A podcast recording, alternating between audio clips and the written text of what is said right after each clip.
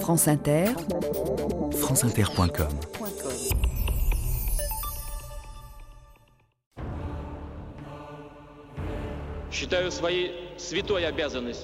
Je considère que mon devoir sacré, c'est de souder le peuple russe autour d'objectifs clairs. Nous avons une seule patrie, un seul peuple et un avenir commun.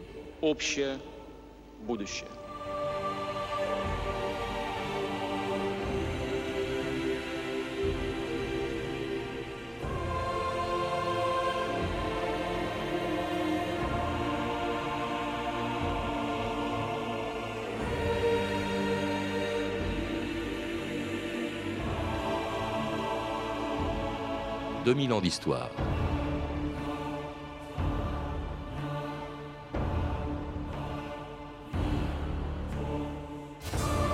Mon devoir sacré est de souder le peuple russe autour d'objectifs clairs. Nous avons une seule patrie, un seul peuple et un avenir commun. C'est avec ces mots, on vient de l'entendre, qu'il y a huit ans, Vladimir Poutine devenait pour la première fois le président de la Russie. Élu dès le premier tour de l'élection présidentielle du 26 mars 2000, réélu triomphalement en 2004, mais ne pouvant selon la Constitution se présenter une troisième fois, Poutine quittera ses fonctions après l'élection de dimanche prochain, mais sans quitter pour autant le pouvoir, puisqu'il s'est déjà autoproclamé Premier ministre du candidat qu'il a lui-même choisi et qui sera élu sans surprise. Dmitri Medvedev, aussi peu connu que Poutine l'était lui-même lorsqu'en 1999, le président russe de l'époque, Boris Eltsine, en avait fait son successeur.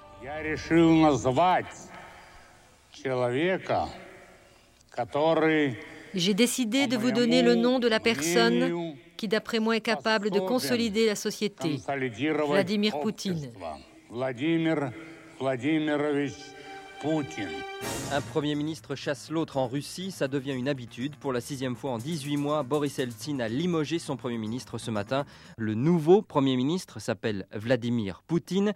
Natacha Tuillier, vous êtes en direct avec nous de Moscou. Bonsoir. Bonsoir. Quelques mots d'abord sur le nouveau venu. Il vient des services secrets. Oui, pour être honnête, Vladimir Poutine est peu connu, surtout du grand public. Il est réputé pour être efficace, mais peu bavard, ce qui n'est pas étonnant pour un ancien espion. Ce qui ressort de la carrière de Vladimir Poutine, en fait, en dehors de son efficacité, c'est son haut degré de loyauté. C'était il y a huit ans la première fois qu'on entendait parler de Vladimir Poutine en France, le jour où Boris Eltsine faisait de lui son successeur. Daniel Vernet, bonjour. Bonjour. Et merci d'être avec nous en direct d'Autriche. Vous êtes directeur des relations internationales du journal Le Monde, dont vous avez été le correspondant en Russie et où dimanche prochain, l'élection présidentielle désignera le successeur de Vladimir Poutine, qui ne peut se représenter, je l'ai dit, mais qui a choisi le candidat qui sera très certainement élu, Dmitri Medvedev, un peu comme il y a huit ans d'ailleurs, c'est Boris Eltsine qui avait désigné lui-même son successeur. On a l'impression, Daniel Vernet, qu'au fond c'est un peu le même scénario qui se reproduit. C'est un peu le même scénario, mais en même temps, il y a une différence, c'est que euh, en 2000, quand Yeltsin a choisi Poutine, il prenait un risque. Euh, Poutine était, comme euh, il a été dit, très peu connu. Il avait été Premier ministre simplement pendant quelques mois, et donc son élection n'était absolument pas assurée. Cette fois, l'élection de Dmitri Medvedev paraît absolument certaine dimanche prochain il aura euh, certainement autour de 60 à 70% des voix, un petit peu moins que Poutine il y a quatre ans pour bien montrer euh, la différence dans la hiérarchie entre les deux hommes, euh, mais tout a été fait pour que cette élection ne, ne crée aucune surprise. Alors Medvedev est aussi peu connu, vous l'avez dit, que l'était Poutine à l'époque. Personne n'avait entendu parler de Poutine, et pour cause, puisqu'il sortait du FSB, l'ex-KGB, euh, il avait été, vous l'avez dit, Premier ministre. Et pourtant, en mars 2000, c'est avec 53% des voix, c'est-à-dire dès le premier tour, que Poutine a été élu. Comment expliquer qu'un inconnu puisse en si peu de temps euh, obtenir la majorité des voix en Russie, Daniel Vernet?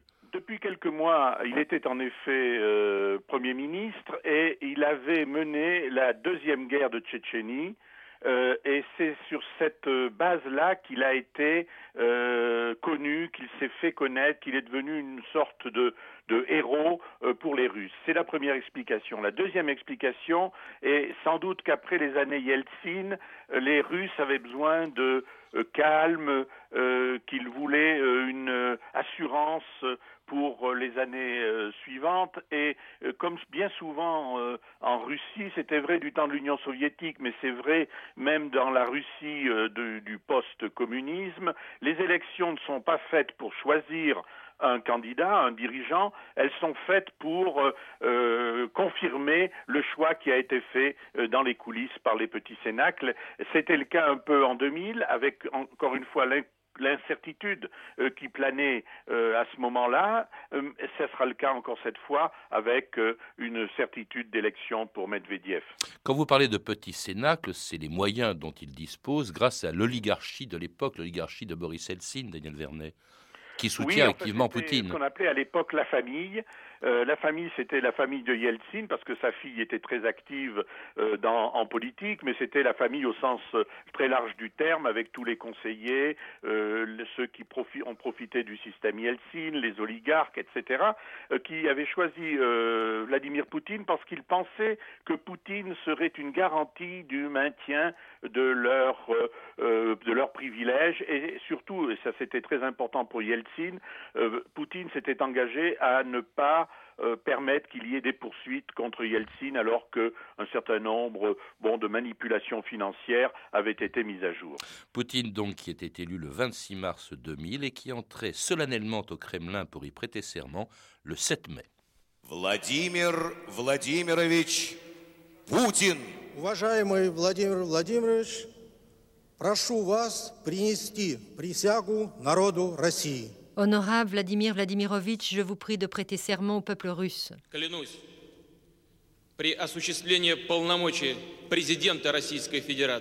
Je jure que dans mes fonctions de président de la Fédération de Russie, je respecterai et préserverai les droits et les libertés de l'homme et du citoyen. Longue vie, camarade président de la Fédération de Russie.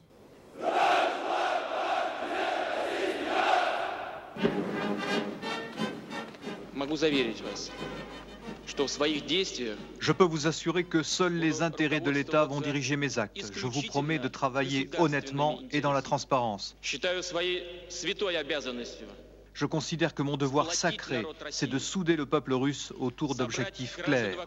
Nous avons une seule patrie, un seul peuple et un avenir commun.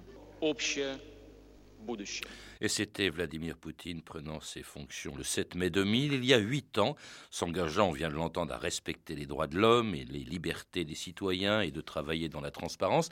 Et en même temps, Daniel Vernet, parce que ça, tout ça, c'était des formules un peu convenues, c'est un homme qui parle aussi très franchement de démocratie dirigée, de verticale du pouvoir, de dictature même de la loi, qui sont des valeurs assez contradictoires. L'objectif principal euh, de Poutine, dès euh, sa prise de fonction, c'est en fait le rétablissement de l'autorité de l'État et on pourrait même dire la reconstruction d'un État fort euh, pour la Russie. Et toutes ces formules de démocratie dirigée ou de démocratie souveraine, la traduction varie de temps en temps, de verticale du pouvoir, de dictature de la loi, étaient une façon euh, d'exprimer ou de masquer cet objectif principal après les années de, de chaos, d'anarchie, d'une espèce d'autoritarisme euh, un peu débridé et en même temps totalement incontrôlé de Yeltsin. Euh, Poutine veut euh, restaurer l'État russe euh, tel qu'il l'a connu un peu du temps de l'Union soviétique et tel qu'il a existé dans l'histoire. Vous voulez dire qu'il se distingue d'emblée de celui au fond qui l'a propulsé au pouvoir? Tout à fait. Quels, étaient ses sentiments vis-à-vis d'Eltsine, justement, réels? Je crois que ses sentiments vis-à-vis d'Eltsine étaient un profond mépris pour l'homme totalement imprévisible, porté sur la boisson, qui prenait des décisions allant dans tous les sens et qui, en tout cas, dans l'esprit de Vladimir Poutine, avait abaissé la Russie et avait accepté que la Russie perde son rang international. Et je crois que même si euh, Poutine est apparu quand il était le Premier ministre de Yeltsin pendant 3-4 mois comme un serviteur fidèle, il avait déjà euh, la perspective de changer radicalement le cours de la politique russe. Et pour cela, de prendre le contrôle de tous les rouages politiques et économiques de l'État, mais d'abord des médias. Voici comment une émission satirique de la télévision Koukli, qui est l'équivalent de nos guignols, présentait cette mainmise de Poutine sur l'information avec deux marionnettes, l'une représentant Poutine en fantomas et l'autre un journaliste célèbre en Russie, Evgeny Kiselyov. Qu'est-ce qui m'arrive J'ai lu votre article à mon sujet. Je ne l'aime pas, écrivez-en un autre. Alors vous êtes contre la liberté de la presse? Non, je suis pour, mais vous obéissez ou je ferme votre journal.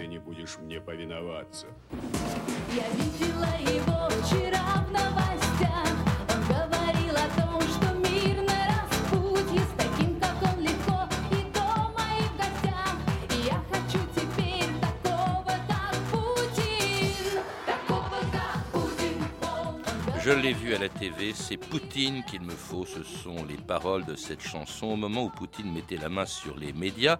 La, Russie de Poutine, Daniel Vernet, eh bien ça reste une démocratie certes, mais l'opposition, elle est autorisée, les partis aussi, mais ils perdent tous les moyens d'expression ou presque. Oui, enfin, c'est une démocratie extrêmement dirigée, extrêmement oui, contrôlée. C'est ce qu'on disait tout à l'heure. Oui. Voilà. Euh, et euh, les moyens d'expression sont aux mains du pouvoir ou sont aux mains des amis de l'administration présidentielle, pour ne pas dire aux mains des amis du président. C'est surtout vrai pour les moyens audiovisuels et la télévision, qui, euh, dans ce vaste pays, est un des moyens d'information euh, principal. Il reste quelques îlots de liberté dans la presse écrite, comme un journal dont on parlera peut-être tout à l'heure, celui de d'Anna Politkovskaya.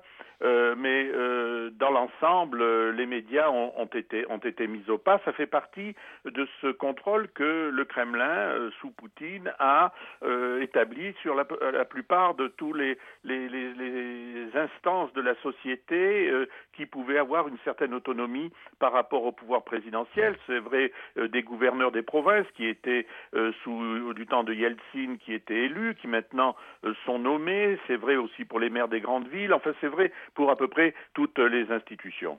Et alors, qui passe entre les mains d'une nouvelle oligarchie? On n'en a pas eu, on n'a pas saisi tout de suite hein, au, début des années 2000, euh, mais toute la, la hiérarchie, toute l'oligarchie de l'époque d'Eltsine disparaît. C'est euh, Boris Berezovsky qui est exilé en Angleterre, Mikhail Khodorkovsky euh, qui est condamné à 9 ans de prison, alors qu'il représentait une des plus grosses entreprises énergétiques de, Russie, alors que inversement, eh ben, il place vraiment une, une classe nouvelle, de nouveaux oligarques qu'ils mettent en place, qui viennent d'ailleurs pour beaucoup d'entre eux du FSB, de l'ex-KGB également, Daniel Verdet.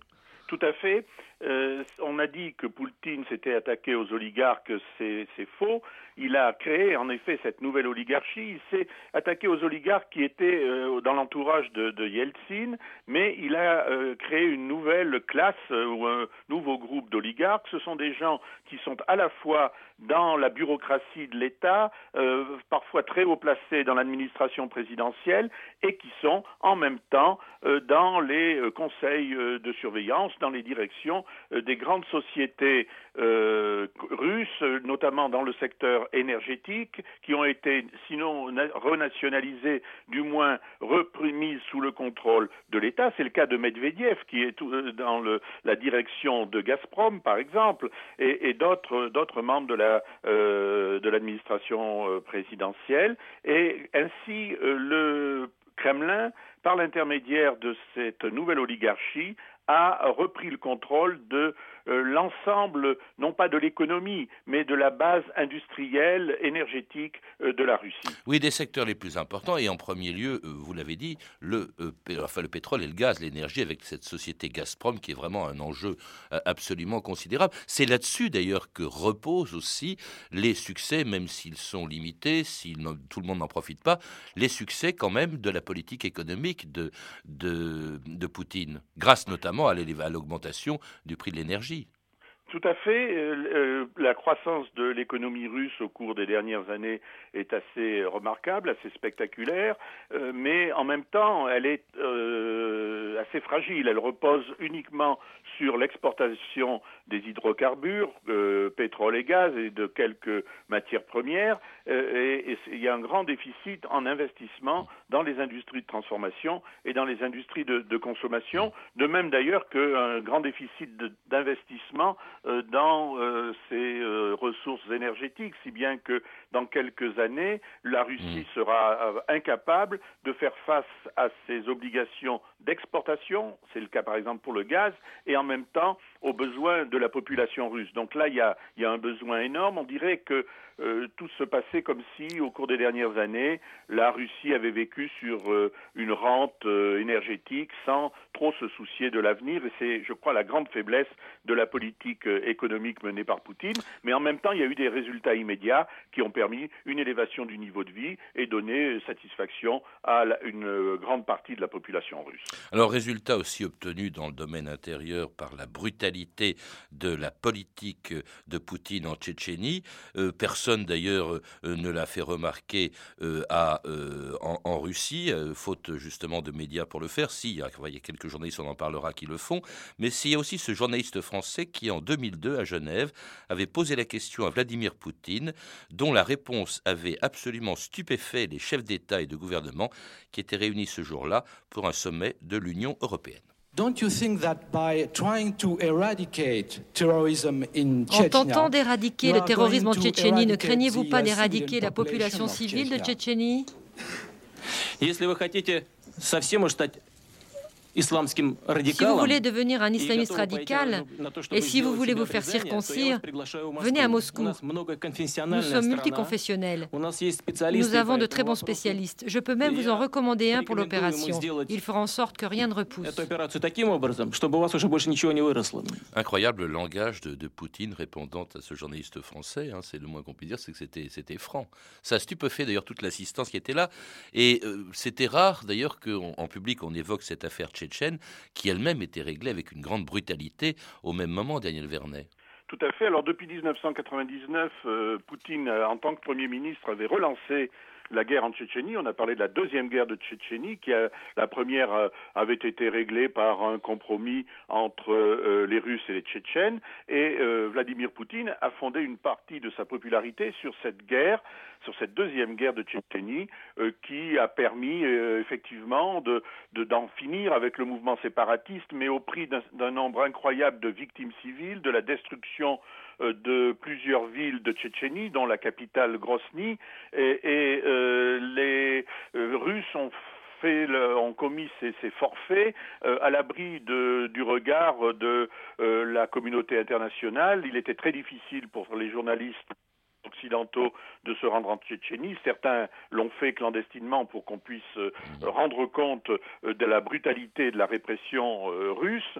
certains journalistes russes aussi, au péril de leur vie, ont continué à parler de la guerre en Tchétchénie, mais c'était de plus, ça a été de plus en plus, de plus en plus difficile. On en parle d'autant moins d'ailleurs qu'elle est devenue progressivement une guerre civile entre Tchétchènes pro-russes et, islamistes, ce qui est terrible d'ailleurs parce que je crois que le, bilan est considérable. Je crois 200 000 morts pour un million d'habitants. Enfin, c'était absolument euh, épouvantable. Si les dirigeants euh, occidentaux, euh, États-Unis compris d'ailleurs, se taisent, c'est parce que il y a justement le pétrole, notamment pour ce qui concerne les pays européens. C'est ça, au fond, qui les rend un peu muets et qui continue à leur faire entretenir de bons rapports avec la Russie de, de Poutine, Daniel Vernet.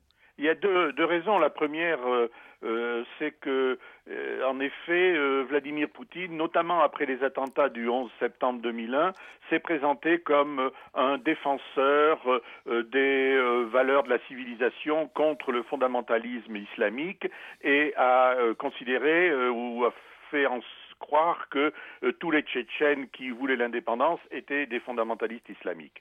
C'est la première raison. La deuxième raison, c'est en effet la dépendance très forte de l'Europe occidentale, de l'Union européenne, par rapport au pétrole et surtout par rapport au gaz russe.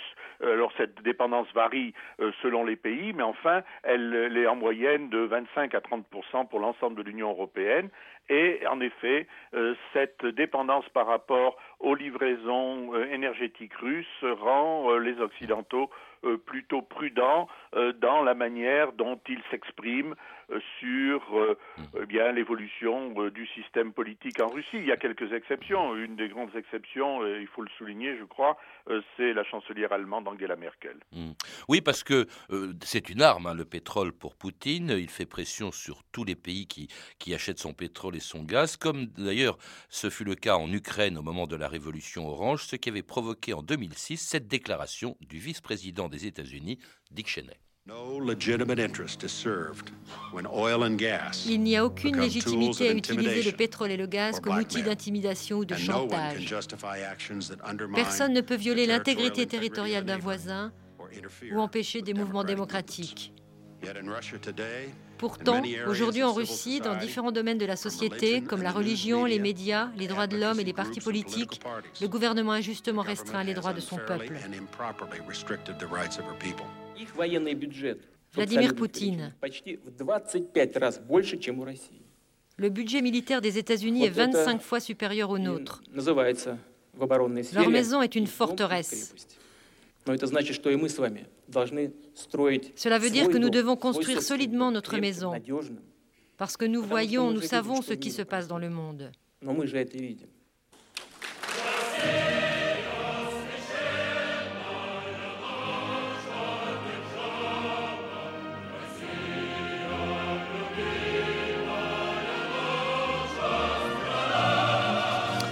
On entend l'hymne soviétique redevenu en 2000 l'hymne de la Russie. Hein, c'est Poutine qui l'avait souhaité.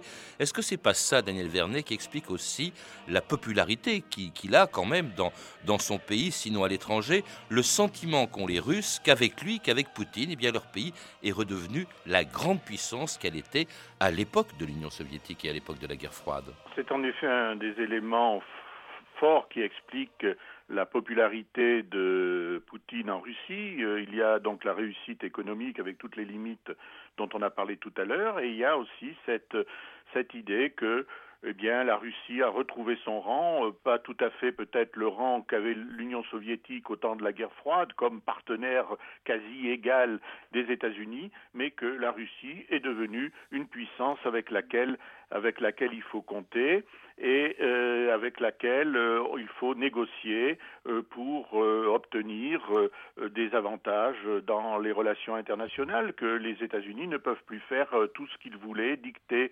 leurs leur lois, comme ils l'ont fait, c'est en tout cas l'interprétation que Vladimir Poutine a en quelque sorte convaincu les Russes d'adopter, comme les États-Unis l'ont fait au lendemain de la chute du communisme au début des années 1990. À propos de l'hymne que l'on vient d'entendre, qui est en effet la musique de l'hymne soviétique, peut-être il est bon de rappeler une petite anecdote qui, qui est, je crois, très significative de, de l'évolution de la Russie sous Vladimir Poutine.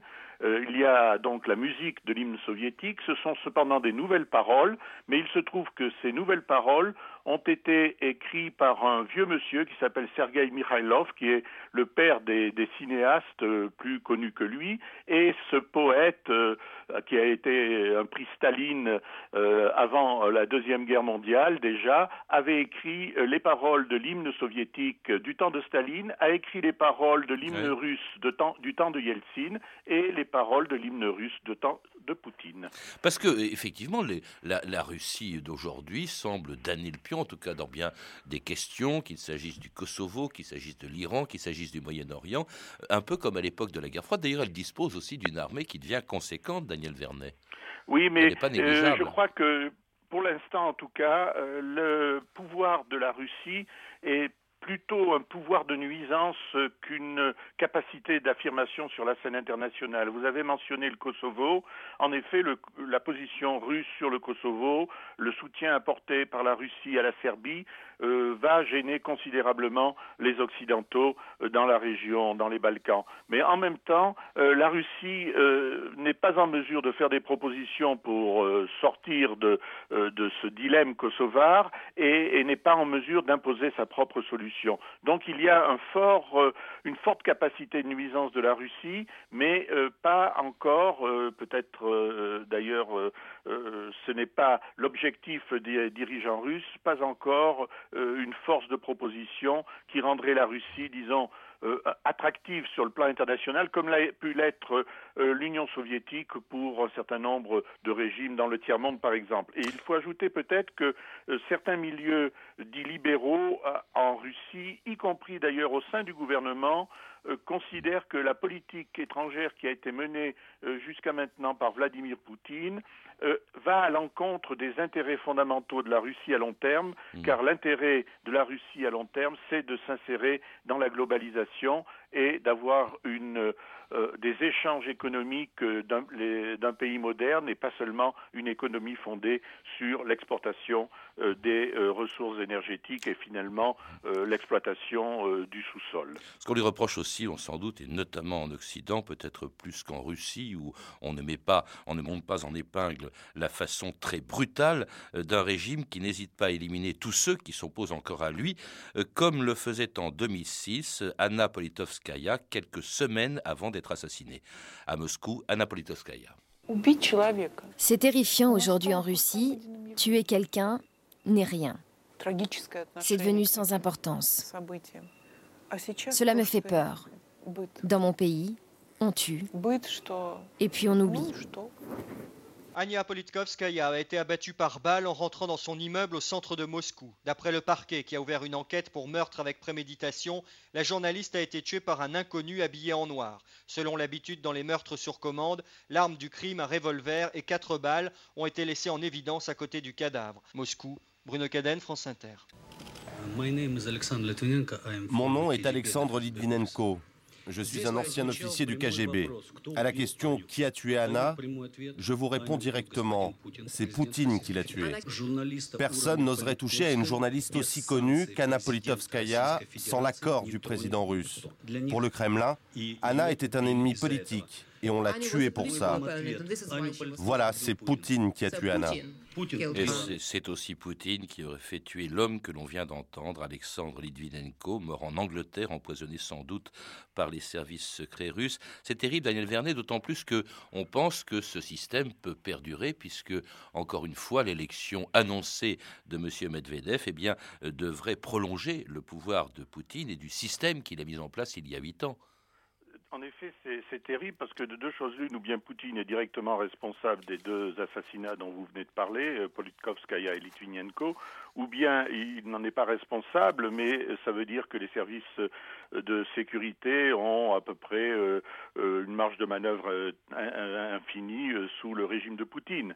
Donc dans les deux cas, c'est une appréciation, c'est une condamnation de ce, de ce système. En ce qui concerne Medvedev, je pense qu'il faut être prudent. En effet, il apparaît comme la, une créature, une création de, de, Poutine, mais après tout, on a vu des papes de transition qui s'émancipaient par rapport à leur mentor. Bah, Poutine lui-même, il y a huit ans et Poutine par rapport à Yeltsin. Et déjà dans la campagne électorale, enfin si on peut parler de campagne électorale, euh, euh, Dmitri Medvedev a fait entendre une petite musique différente de celle de Poutine, mais on sait que Poutine euh, sera pendant quelque temps au moins le premier ministre de Dmitri Medvedev et vraisemblablement il veillera à la continuité de sa politique. Donc mhm.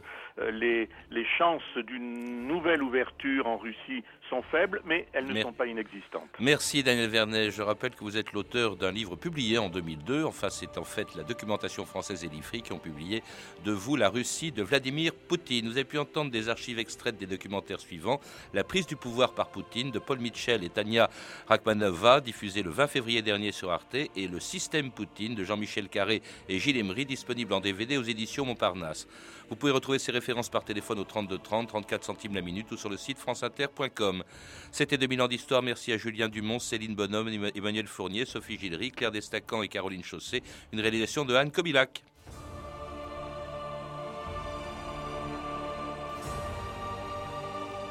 Demain, dans 2000 ans d'histoire, à l'occasion du 60e anniversaire de sa mort, Antonin Artaud.